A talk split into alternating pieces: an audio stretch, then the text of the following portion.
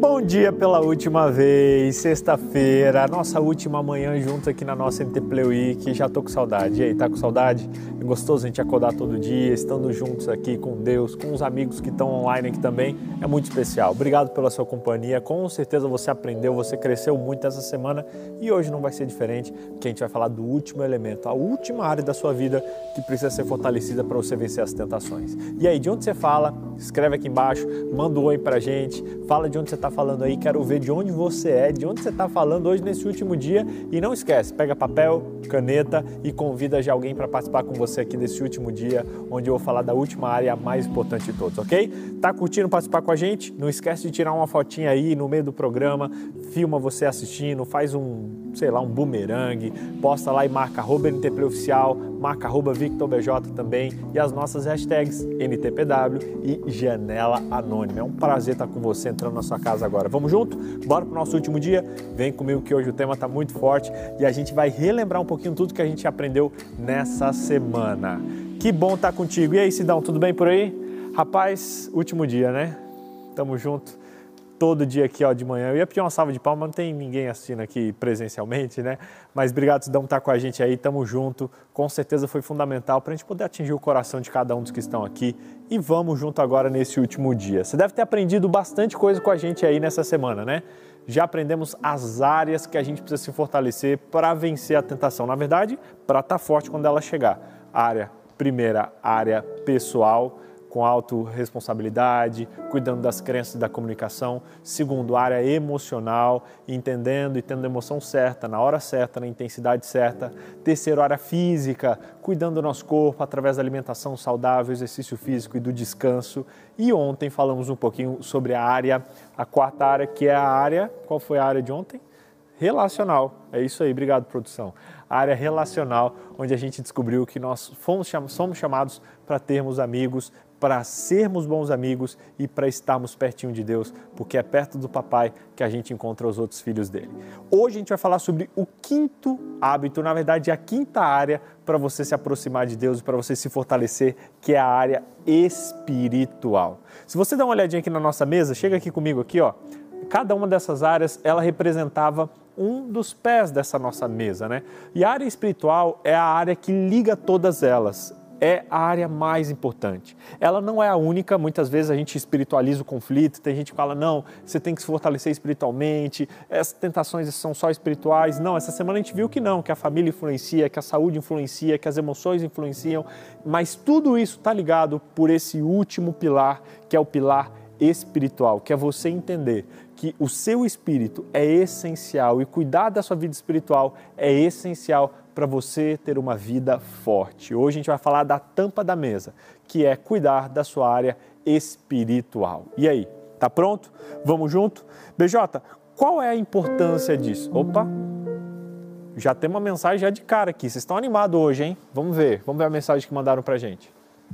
Eu sempre fui o filho responsável da família. Meu pai vivia ocupado no trabalho. E quando estava em casa, bebia muito. Minha mãe ficava deprimida e ansiosa. Passava boa parte do tempo trancada no quarto. Meu pai chegava em casa e eu me escondia dele. Na verdade, eu tinha raiva, muita raiva. Meus irmãos estavam crescendo sem pai e sem mãe. Eu sentia que precisava fazer alguma coisa. Aprendi a cozinhar, limpar a casa e cuidar dos meus pais. Me lembro de dar banho no meu pai para colocá-lo na cama quando ele chegava bêbado. Acho que sempre me senti o cuidador do meu pai. Mas mais tarde saí de casa e me tornei cristão pelo desejo de obter a aprovação de Deus. Acho que eu busco em Deus o que eu não tive no meu pai. A aprovação. Me dediquei em ser o melhor membro da igreja que já existiu. Assumi todos os trabalhos que a minha igreja tinha a oferecer. Me tornei tão importante quanto um pastor. Mas percebi que minha esposa, que exteriormente parecia orgulhosa de mim, estava interiormente solitária. Não conversávamos muito. Ultimamente, por conta do trabalho, não tenho nem tempo de orar. E a Bíblia ou desfrutar tempo com a família. Sinto que faço muita coisa para Deus, mas não acho que tenha um relacionamento com Ele. essa realidade aqui desse depoimento e obrigado pela sinceridade em falar essas coisas. Mostra a realidade de muitos. Talvez, e eu destaco duas coisas aqui de você que falou, amigo. Primeiro, a referência que a gente tem de pai, ela diretamente influencia a referência que a gente tem de Deus. Quando a gente faz a oração do Pai Nosso, por exemplo, a gente fala Pai Nosso que estás no céu, querendo ou não, quando você chama Deus de Pai, você evoca um pouco da referência de quem seu pai foi para você. E se você foi decepcionado pelo seu pai, pelos seus pais, automaticamente você acaba levando isso para Deus e achando, mesmo que inconscientemente, que mais cedo ou mais tarde ele pode te decepcionar também. É interessante você ter isso em mente, sabe? Que a primeira referência que nós temos de Deus, e hoje Deus é o centro dessa área espiritual que é a mais importante, a gente precisa entender um pouquinho a referência que a gente tem de pai, a referência que a gente tem inclusive de mãe porque isso vai influenciar diretamente na referência que nós vamos ter de Deus. E aí muitas vezes por não sermos aceitos ou não nos sentimos aceitos pelos nossos pais ou por não termos uma boa referência paterna, a gente começa a fazer para tentar receber essa aprovação, esse reconhecimento, esse elogio. E a gente traz isso para Deus também. Traz isso para a nossa fé se dedicando numa vida de fazer, fazer para Deus, fazer para os outros, fazer para a igreja, fazer, fazer, fazer, fazer, fazer, fazer, fazer, e quando a gente está exausto, a gente percebe que a vida não é sobre fazer, a vida é sobre ser. Inclusive, geralmente estar exausto de fazer nos leva para uma válvula de escape que são as tentações.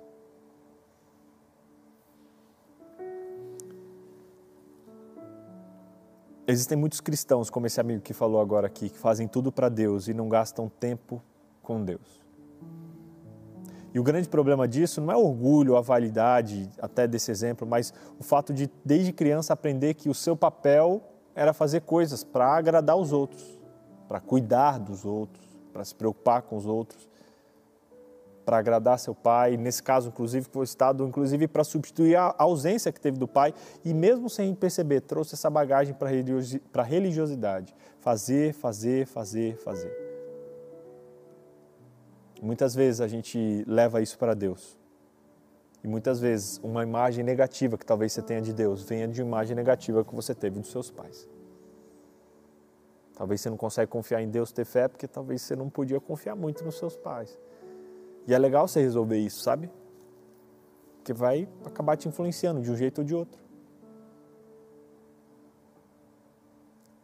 A gente precisa identificar essas influências negativas que a gente recebe e que vão moldando as crenças que a gente tem. E quando a gente entende isso, a gente tem a oportunidade de reprogramar, como a gente falou já na segunda, na terça, através da repetição, através da mudança de hábitos, através da comunicação. Por outro lado, existem pessoas que nos influenciam positivamente. E a gente precisa, como a gente falou ontem, identificar essas pessoas, se aproximar delas, se relacionar mais com elas, para que a gente consiga perceber Deus melhor expresso nas outras pessoas. Sabe, fazer é um grande perigo e eu quero te mostrar um pouquinho por que, isso acontece. Tem uma pirâmide que ela expressa muito bem isso. Ela expressa um pouco como a gente estar viciado em fazer acaba tendo um grande problema, que é se afastar do principal, que é o ser. A pirâmide da nossa vida e das nossas atitudes devia ser assim. A base, o ser, a nossa identidade. Quem você é, quem você é para Deus, quem você é para as pessoas que mais te amam, qual é a sua essência. Por ser, você faz. E por fazer, você tem. Quer ver um exemplo? Se você só faz para agradar os outros, para ser amado, você faz para ser, está errado. Você precisa ser para fazer. Tem gente que quer agradar a Deus ou quer conquistar a salvação fazendo, fazendo. Se eu fizer, eu vou ser filho amado de Deus para ter a salvação. Está tudo errado. Você precisa primeiro entender que você é um filho amado de Deus. Se eu sou um filho amado de Deus, como um filho amado de Deus se comporta? Se comporta assim, assim, assado. E aí começou a fazer.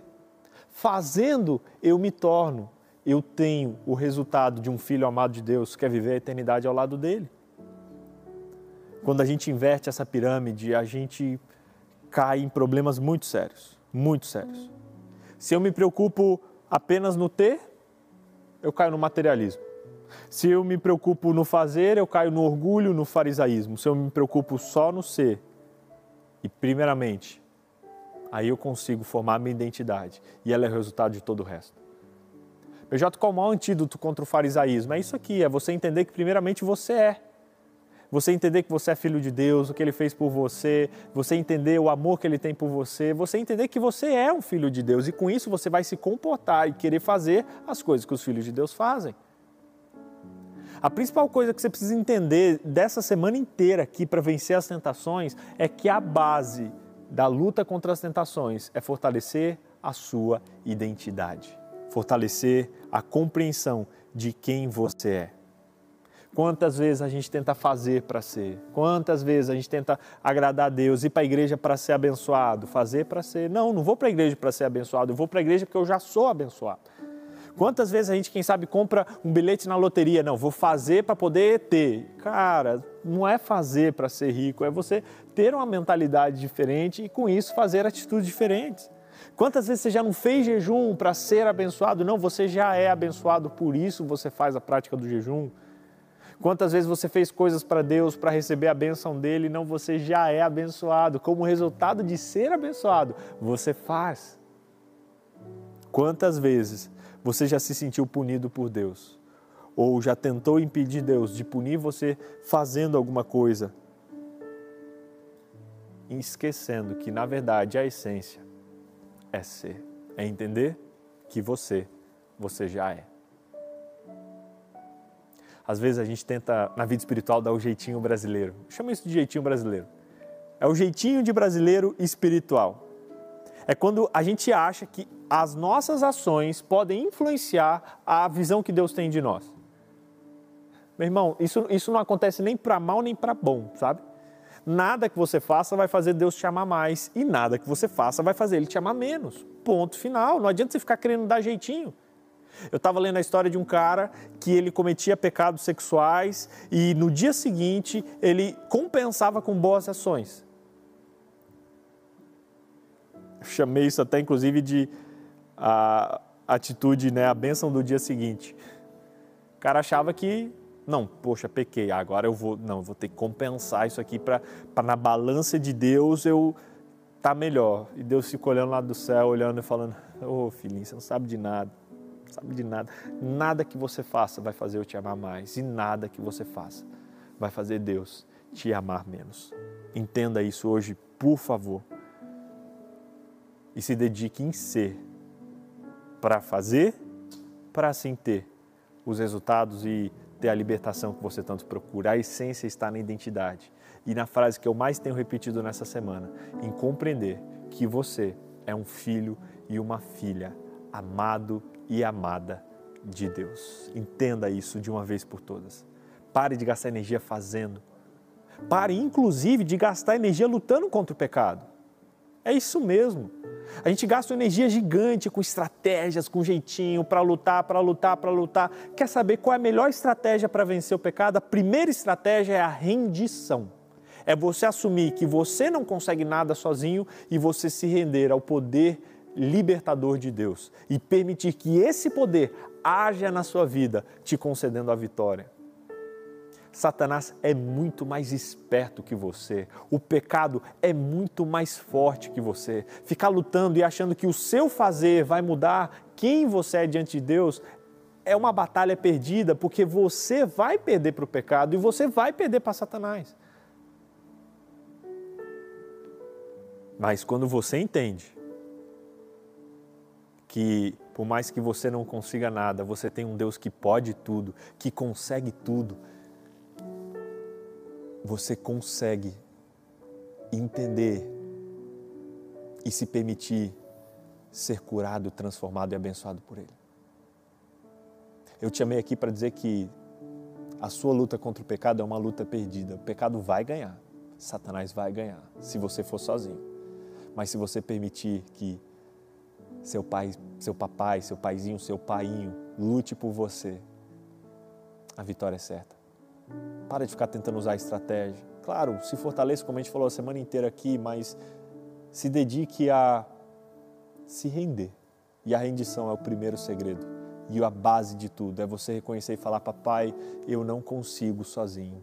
Eu preciso do seu poder transformador, me dando força para que eu consiga vencer essa tentação, porque sozinho não dá. E Deus vai te fortalecer, Ele vai te conceder a chance de, pelo poder dele, você se libertar das tentações que tem te escravizado tanto. Pare, inclusive, de fazer para ser. Entenda que você já é. E com isso, você vai fazer. Entenda que você já é um filho livre, você já é livre do pecado que te escraviza. E quando Satanás vier tentando te convencer a cair em pecado, você fala: Eu já sou livre. Você já é o que você quer ser. E se você começar a entender, a acreditar e a comunicar isso, a vitória vai ser muito mais fácil. Você já é amado, você já é aceito, você já é lindo, você já é linda, você já é o que você sonha em ser. Entenda isso e pare de lutar para ser o que você já é. Quando você tenta lutar para ser o que você já é, você deixa de ser o que você era. Essa é, é a real, é a matemática da identidade. Por isso, pare de ficar lutando para ser e entenda que você já é. Você já é amado e alcançado por Deus.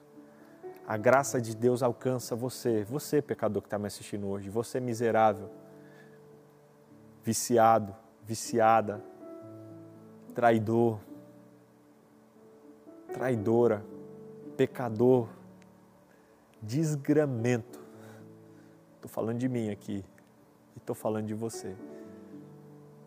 A graça de Deus te alcança no dia de hoje e não tem como falar de bênção espiritual sem te convidar a entender e aceitar a absurda graça de Deus que é derramada por você cada dia. Lá em Romanos capítulo 3, versículo 23 diz assim: porque todos pecaram e estão destituídos da glória de Deus. Você que está me assistindo é pecador, eu sou pecador, os câmeras que estão aqui são pecadores, todos nós somos pecadores. Nós pecamos e estamos assim destituídos da glória de Deus. Mas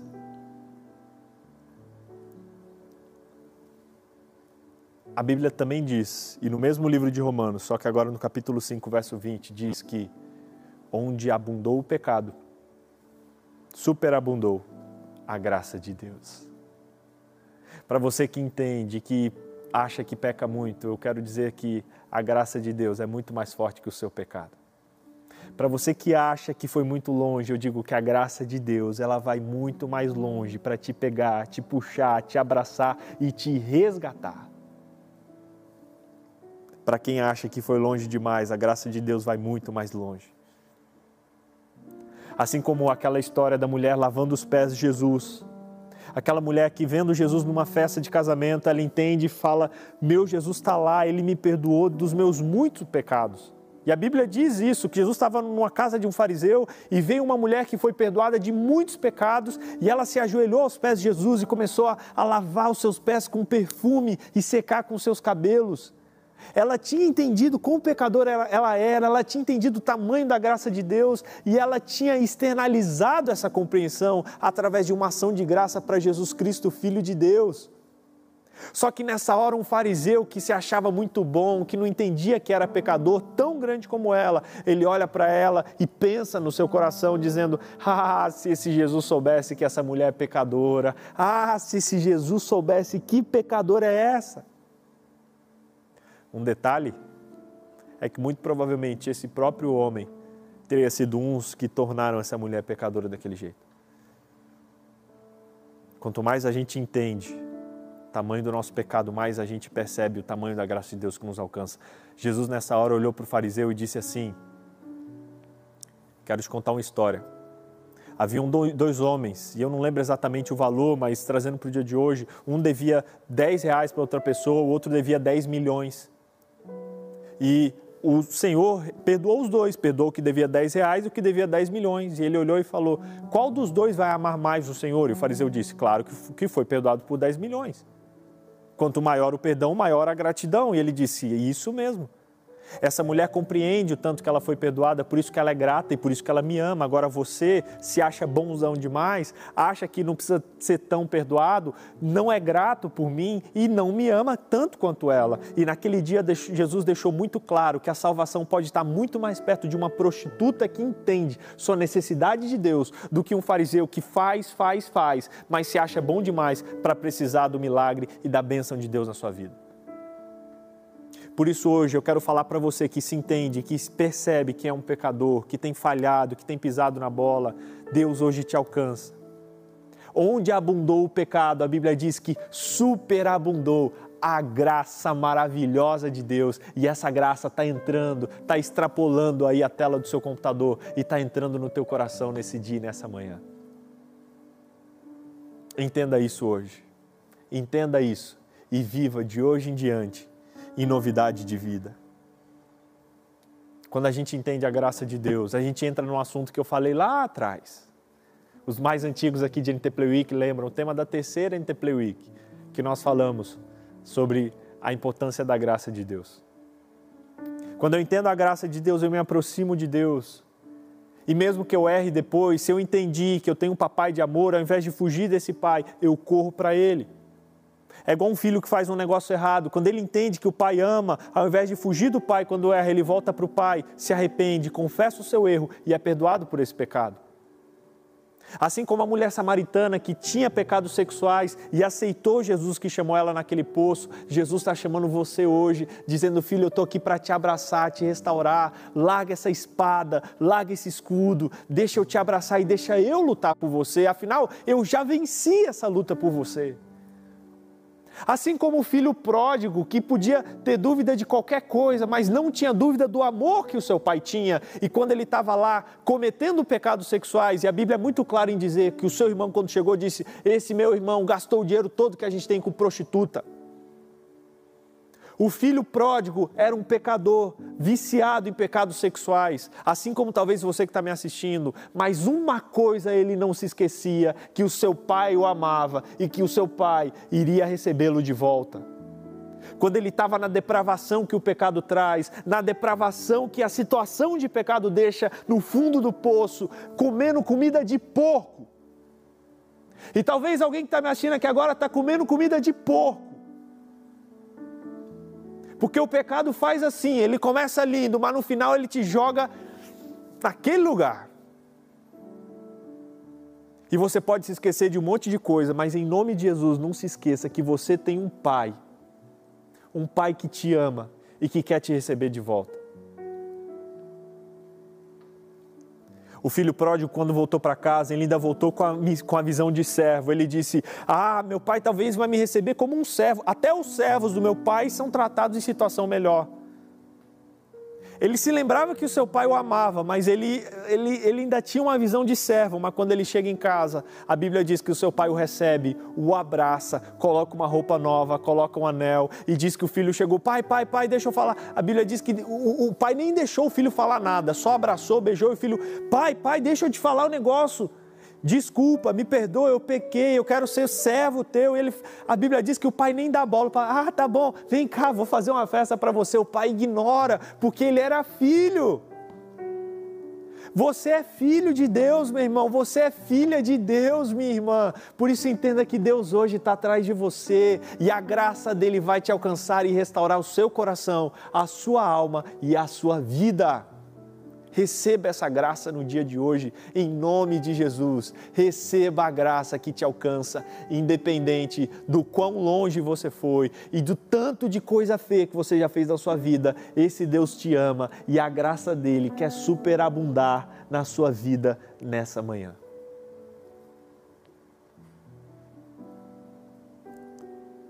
Quando você entende isso, você entra no que a gente chama de ciclo da graça. E eu quero mostrar para você isso aqui.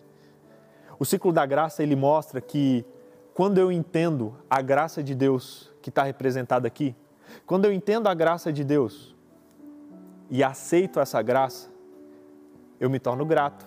Afinal, eu entendo que eu fui muito abençoado, muito perdoado. Quando eu recebo a graça, aceito e me torno grato, eu obedeço. E aí eu obedeço de maneira natural como filho pródigo, pensa: esse pai me perdoou tanto, esse pai me ama tanto, que a minha melhor resposta é obedecer a esse amor. Eu aceito a graça, eu sou grato e eu obedeço. Só que a gente é miserável e o pecado está no nosso DNA. E a gente ainda vai pecar, porque a gente pecou, a gente peca, a gente vai pecar ainda. Isso não é justificativa para você continuar pecando, não. Mas é um sinal para você saber que pecado não são ações, pecado é um estado. Então você pode pecar em coisas diferentes, a santificação é isso, é você crescer, se desenvolver, se fortalecer, mas a gente vai pecar ainda, vai errar em outras coisas. Mas quando eu entendo a graça de Deus, até o meu erro me faz me aproximar de Deus, porque eu vou correndo para o meu Pai e não correndo do meu Pai. Entender a graça de Deus não é desculpa para pecar, mas entender a graça de Deus é o primeiro passo. Não para que você pare de pecar para sempre, que isso só vai acontecer no céu, mas que você seja santificado, que você viva não para fazer, mas para ser. E que quando você pecar, você não se afaste de Deus, você se aproxime dele. Você sabe do que eu estou falando quando eu digo que o pecado ele chama você para pecar e quando você peca, ele fala que você não presta. Você sabe bem isso está lá de boa, vem aquela vozinha na cabeça, ah, faz isso, e você pensa, não, mas não é certo, não é bom. Não faz isso, vai ser bom, você merece, você está cansado, é, vai, vai, vai. E aí quando você faz, a mesma vozinha, a mesma voz vem e fala, tá vendo? Você fez de novo. Tá vendo como você não presta? Tá vendo como você é miserável? Tá vendo como não tem jeito para você? Tá vendo? E aí nessa hora muitos fogem de Deus, muitos fogem da graça. E aí é, realmente, já que eu não presto, o que, que eu vou fazer? Vou fazer de novo, vou pecar de novo. Agora, se nesse momento eu rebato essa vozinha da minha mente dizendo, eu realmente não presto, mas Deus presta por mim, Ele me ama, Ele me recebe, e Deus, eu me rendo agora ao seu poder, à sua graça perdoadora que me perdoa nesse momento, você consegue quebrar o ciclo da tentação e entrar no ciclo da graça. Aceite hoje a graça de Deus, a graça dele está aberta e está disponível para você nessa manhã. E compreender essa graça é o primeiro passo para a libertação. É o primeiro passo para você conseguir deitar a cabeça no travesseiro em paz. Não porque você é uma pessoa perfeita, mas porque, pelos méritos de Jesus Cristo, que é perfeito, você pode ser santificado dia a dia, pouco a pouco, se tornando a imagem e semelhança dele. Essa compreensão, ela Vem comigo. Vamos ver mais um recadinho que chegou pra gente aqui agora. Eu sinceramente quero me fortalecer espiritualmente. Eu quero estar mais perto de Deus, mas eu não sei o que fazer. Eu sempre caio e prometo pra mim mesma que nunca mais vou fazer isso de novo, mas quando eu vejo, matei de novo. Eu sei que a graça de Deus me alcança, mas como quebrar esse ciclo? O que posso fazer para que a compreensão que eu tenho na graça de Deus me ajude a vencer as tentações? Ainda existe alguma coisa que eu posso fazer? Obrigado por compartilhar com a gente, tá? Muito obrigado. Existe sim algo que você pode fazer. E eu quero deixar uma dica prática para você que quer exercitar essa graça no seu dia a dia.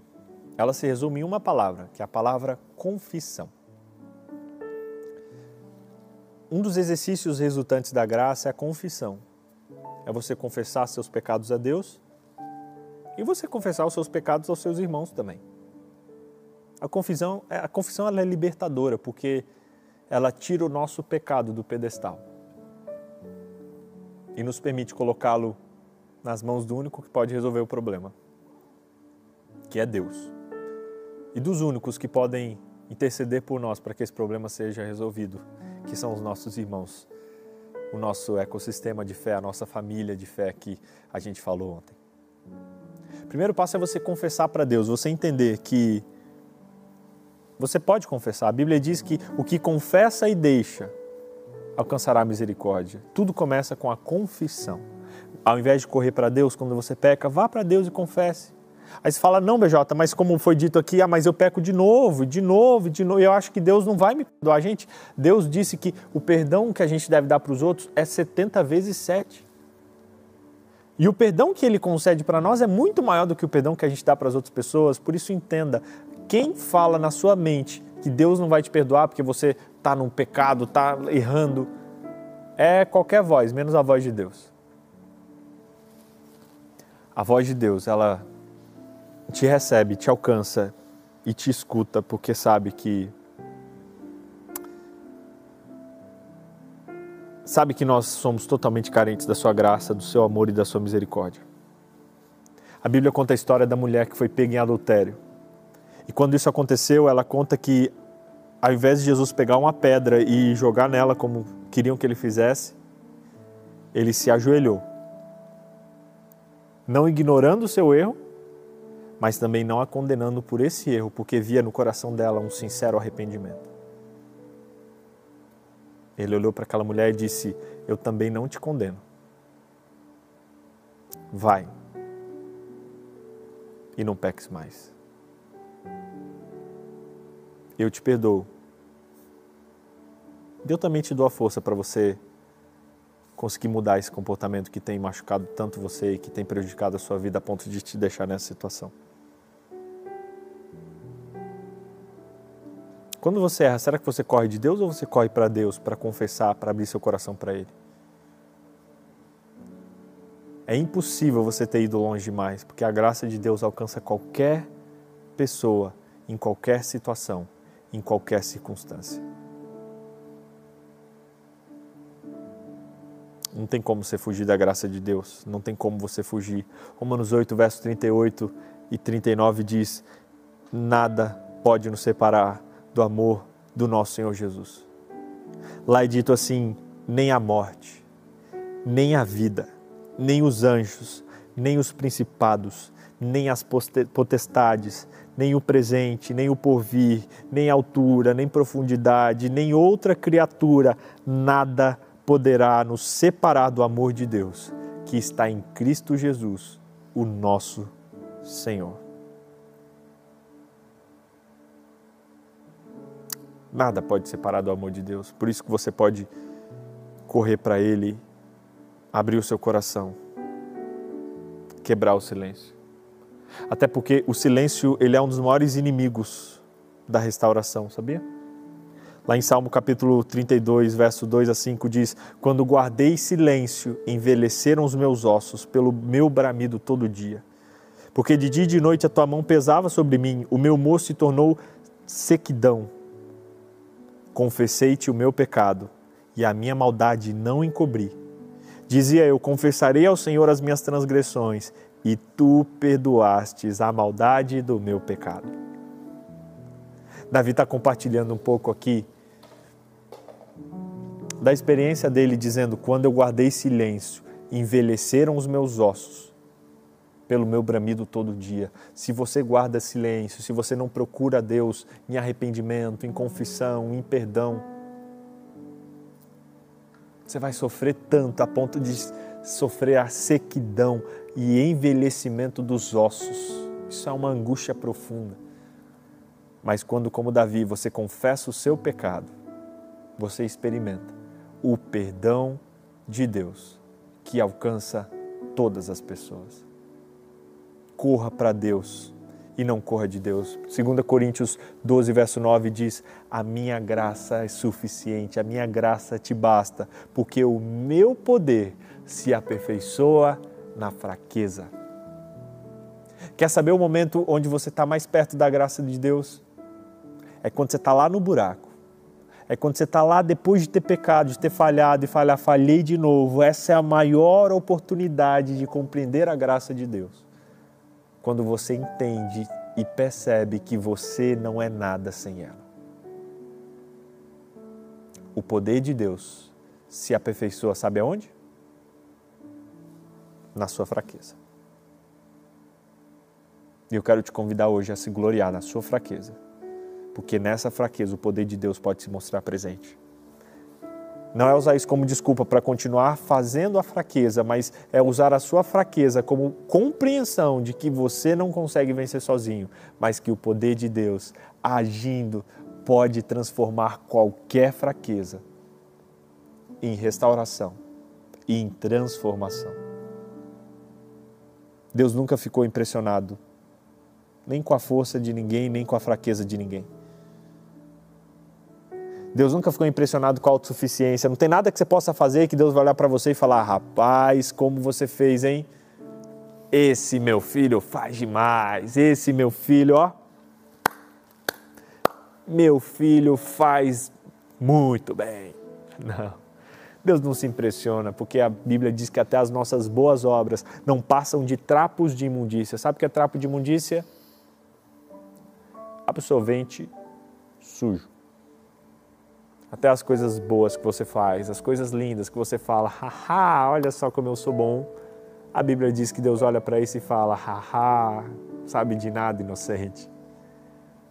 Até as nossas boas obras não passam, não passam de absorvente sujo. Deus não se impressiona com a força e autossuficiência de ninguém. Mas se você quer chamar a atenção de Deus, reconheça a sua fraqueza. As nossas fraquezas, elas movem a mão de Deus. E reconhecer essas fraquezas é o primeiro passo para se permitir ser transformado por esse Deus que te ama, te alcança, te perdoa e hoje quer restaurar a sua vida, a sua vida. Mateus 5, verso 3 diz assim: Bem-aventurados os pobres de espírito, porque deles é o reino dos céus. Bem-aventurados aqueles que entendem que são pobres de espírito, porque o reino do céu é dessas pessoas. O reino do céu não é de quem acha que merece, é de quem tem certeza de que não merece estar lá, mas aceita aquele que fez e faz tudo para que você esteja e possa desfrutar da companhia de Deus nas mansões celestiais. Entenda isso hoje. Deus não usa pessoas perfeitas, é só você olhar na Bíblia as principais pessoas que Deus usou, na verdade, todas as pessoas que Deus usou, eram pessoas com problemas e com defeitos como eu e como você. Deus é especialista e Ele ama usar pessoas imperfeitas. E Ele quer usar você que está me assistindo para ser uma bênção para as pessoas que sofrem a mesma coisa que você está sofrendo hoje. Abrindo um parênteses, eu quero falar sobre propósito, rapidinho. Sabia que as nossas feridas produzem remédio que curam pessoas que têm feridas semelhantes? Eu não me encanto pelo número de pessoas que está assistindo essa mensagem, porque eu sei que são muitas e muitas serão libertas a partir de hoje, em nome de Jesus. Mas o que aquece meu coração é pensar nas muitas que serão abençoadas por vocês que estão sendo libertos aqui nessa semana. Só quem passou fome tem propriedade de olhar para quem está passando fome e dizer: Eu sei o que está acontecendo, eu sei o que você está sentindo e eu sei o caminho para você sair disso.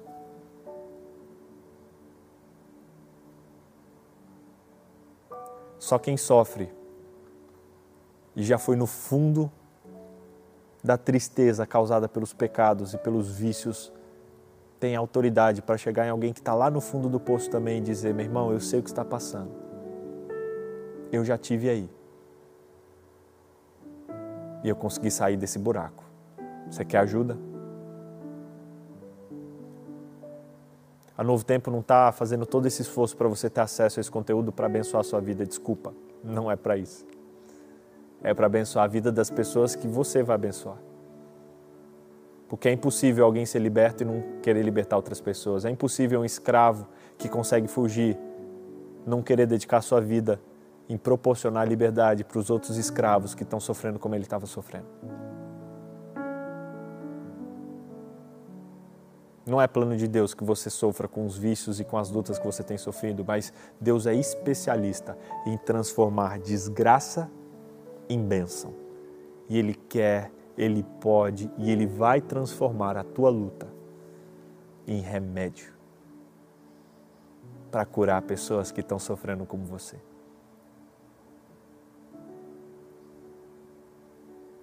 Permita ser esse instrumento de bênção que leva, que abençoa e que transforma a vida de outras pessoas. E tudo isso começa com a confissão.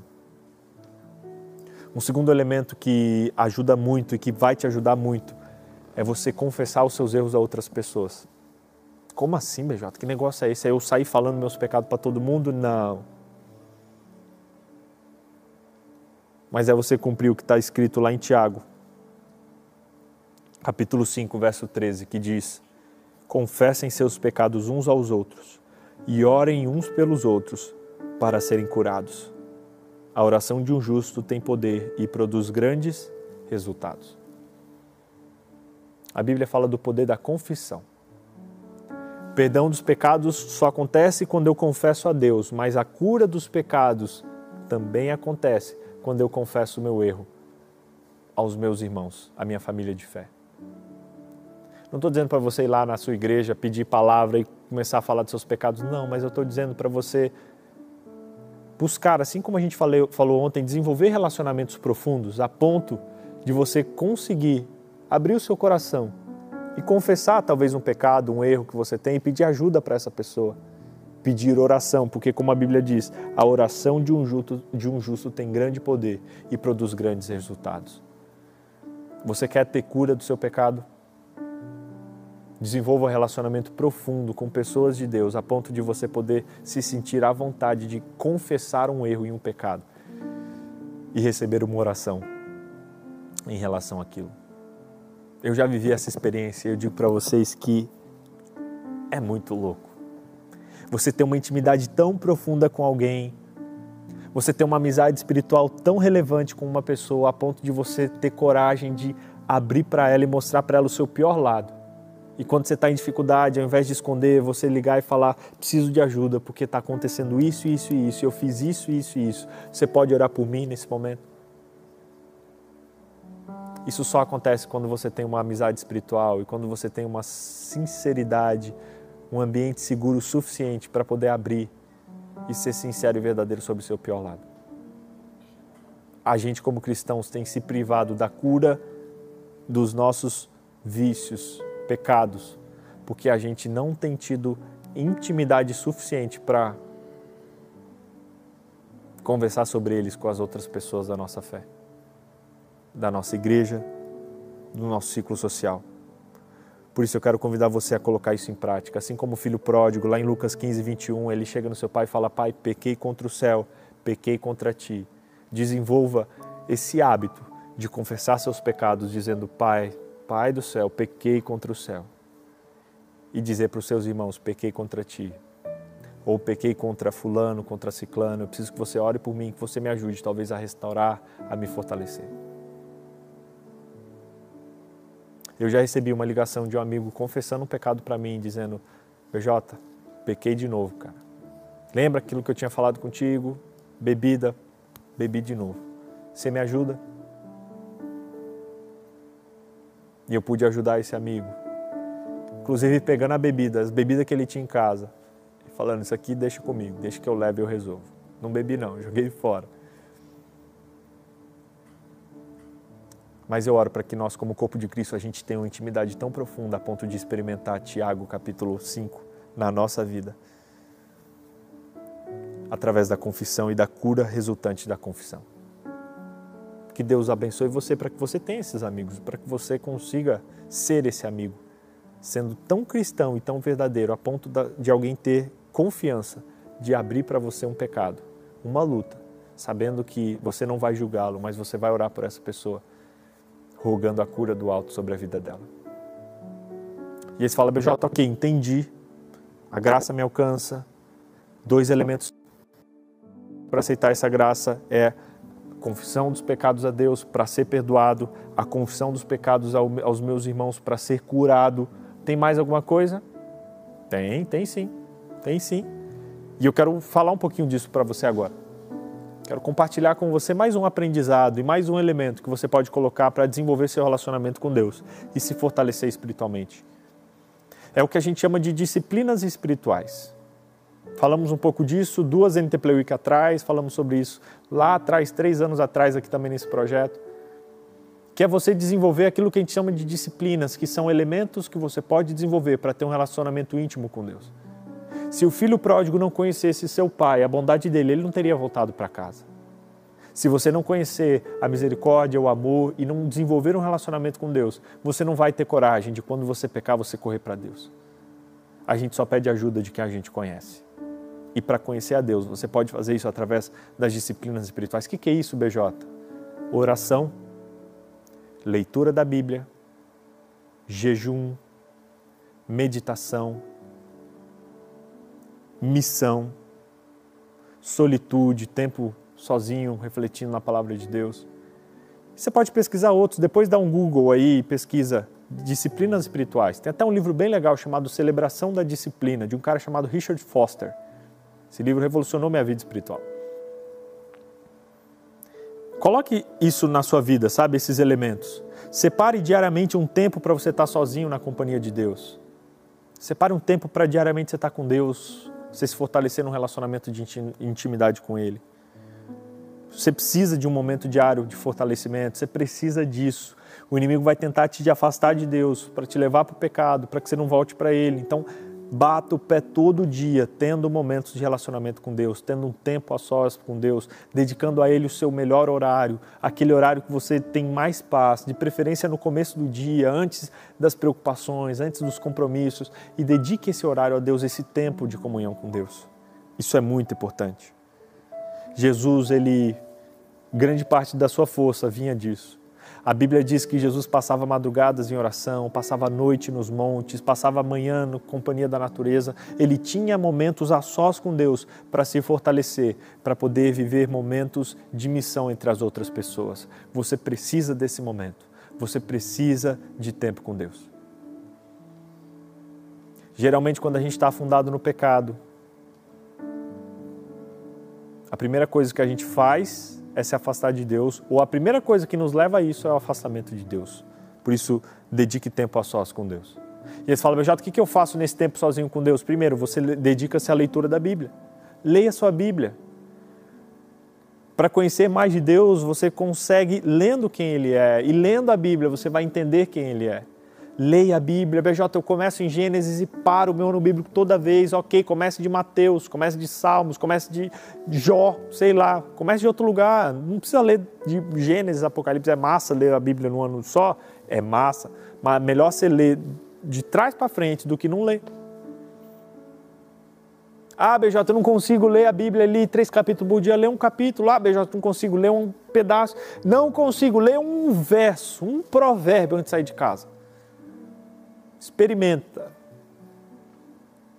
Isso vai te ajudar a desenvolver um gosto e com o tempo você vai querer cada vez mais. Eu gosto de ir no mercado aqui em São José dos Campos que ele tem uma degustação. E aí você vai nas frutas ali e ele sempre tem algumas frutinhas ali, a pandemia tiraram, agora voltaram. E é muito massa, que eu chego e falo, eu não vou comprar manga hoje, mas aí eu experimento um pedacinho de manga. Eu, rapaz, que manga gostosa. Aí eu pego dois, tchuc, tchuc, Rapaz, essa manga tá boa. Pego três, tuc, tuc, rapaz, eu vou levar essa manga para casa. Eu compro duas, três. Com Deus é assim também. Às vezes fala, BJ, eu não consigo ler a Bíblia, não é legal, é um saco ler a Bíblia. Sabe por quê? Porque talvez você não está lendo do jeito certo, você não está lendo algo que te interessa, é igual a leitura. Minha esposa, quando eu conheci ela, ela falava, eu não gosto de ler. Eu falei, procura ler algo que você gosta. O que, que você gosta? Ela falou, ah, eu gosto de histórias de guerra, eu gosto de Segunda Guerra Mundial tal. Aí eu comprei um livro para ela, falei, aqui, é o Diário de Anne Frank. Ela leu em dois dias. Eu falei, ah, você não gosta de ler? É, queridinha. Ela falou, como é legal ler uma coisa que a gente gosta, né? Hoje ela adora ler. Talvez você não goste de ler a Bíblia porque você não está lendo o que você gosta nela. Pesquisa no Google as coisas que você quer descobrir, as necessidades que você tem, as perguntas que você tem, o que, que a Bíblia fala sobre.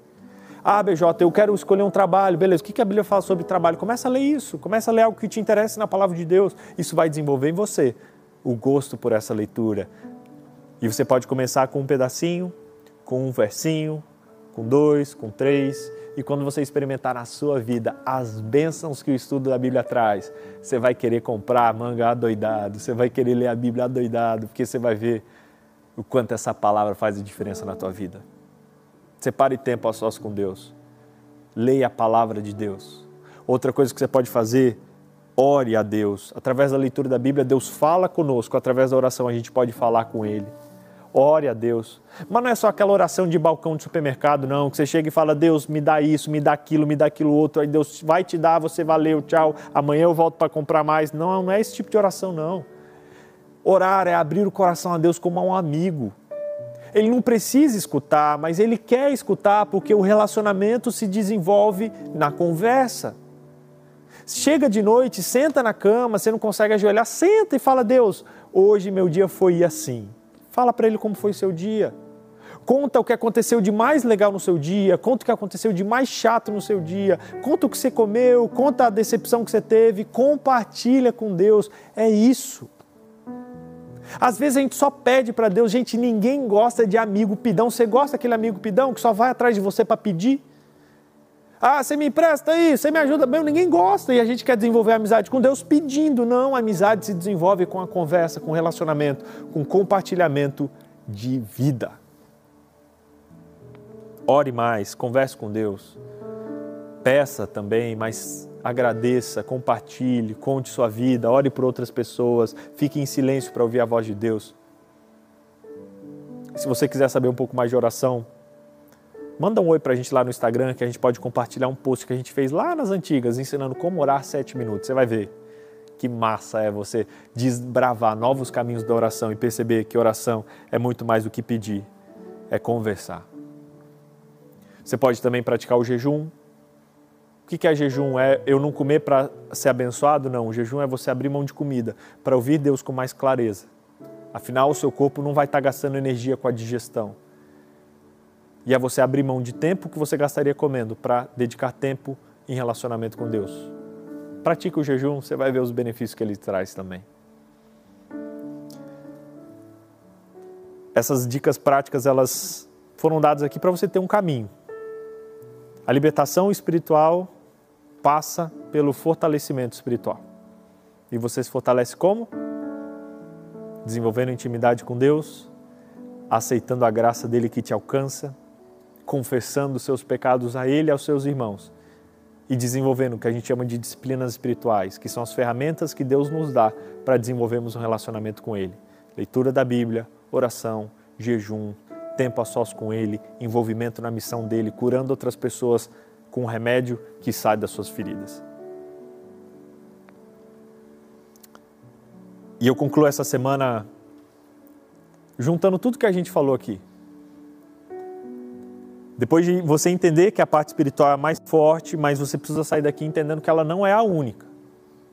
A gente tem uma mesa, como a gente falou, a nossa vida é formada como se fosse uma mesa. Tem os pés, tem a tampa e tudo isso precisa estar fortalecido para que a gente consiga ir adiante.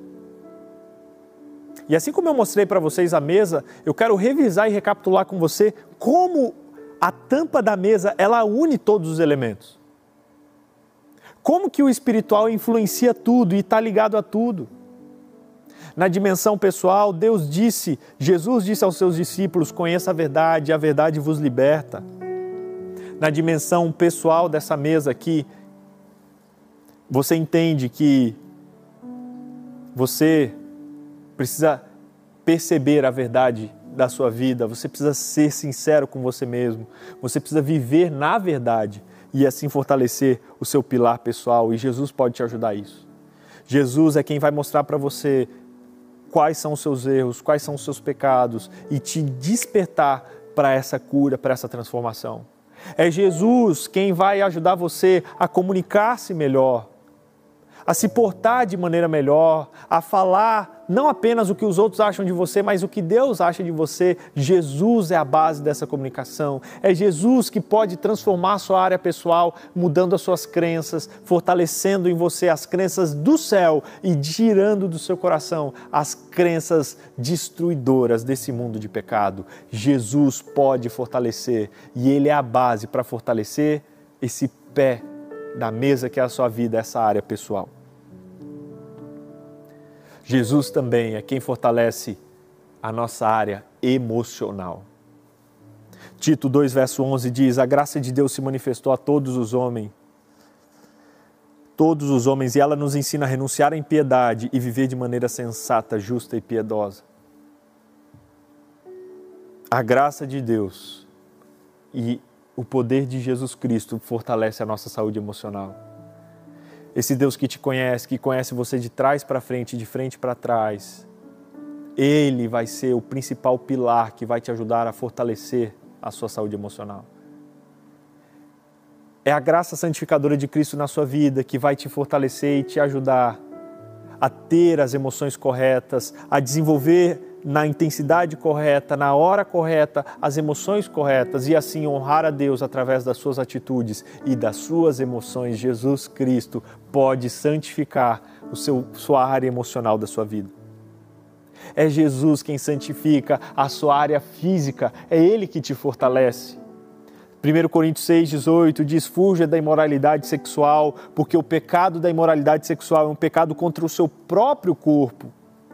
E o seu corpo é templo do Espírito Santo, e esse Espírito Santo pode santificar o seu corpo, pode santificar você através de uma mudança de hábitos, através de uma transformação na sua saúde que vai te fortalecer quando a tentação chegar. É esse mesmo Espírito Santo e esse mesmo Jesus que vai te ajudar a encontrar os melhores relacionamentos é Ele que vai te mostrar as pessoas de quem você tem que se afastar, as pessoas de quem você tem que se juntar. É Ele, somente Ele, que vai te mostrar as melhores pessoas que você precisa se relacionar para se fortalecer e assim ser uma bênção para o mundo. Lá em Hebreus 10, verso 25 diz: Não deixemos de nos reunir como igreja, como alguns têm dito aí. Não deixemos de nos reunir como igreja. Não se afaste das pessoas. Jesus quer se manifestar na sua vida através das pessoas e ele vai ser a ótica pela qual você vai enxergar o mundo e o mundo vai enxergar você. E é por isso que a dimensão espiritual ela cela tudo isso.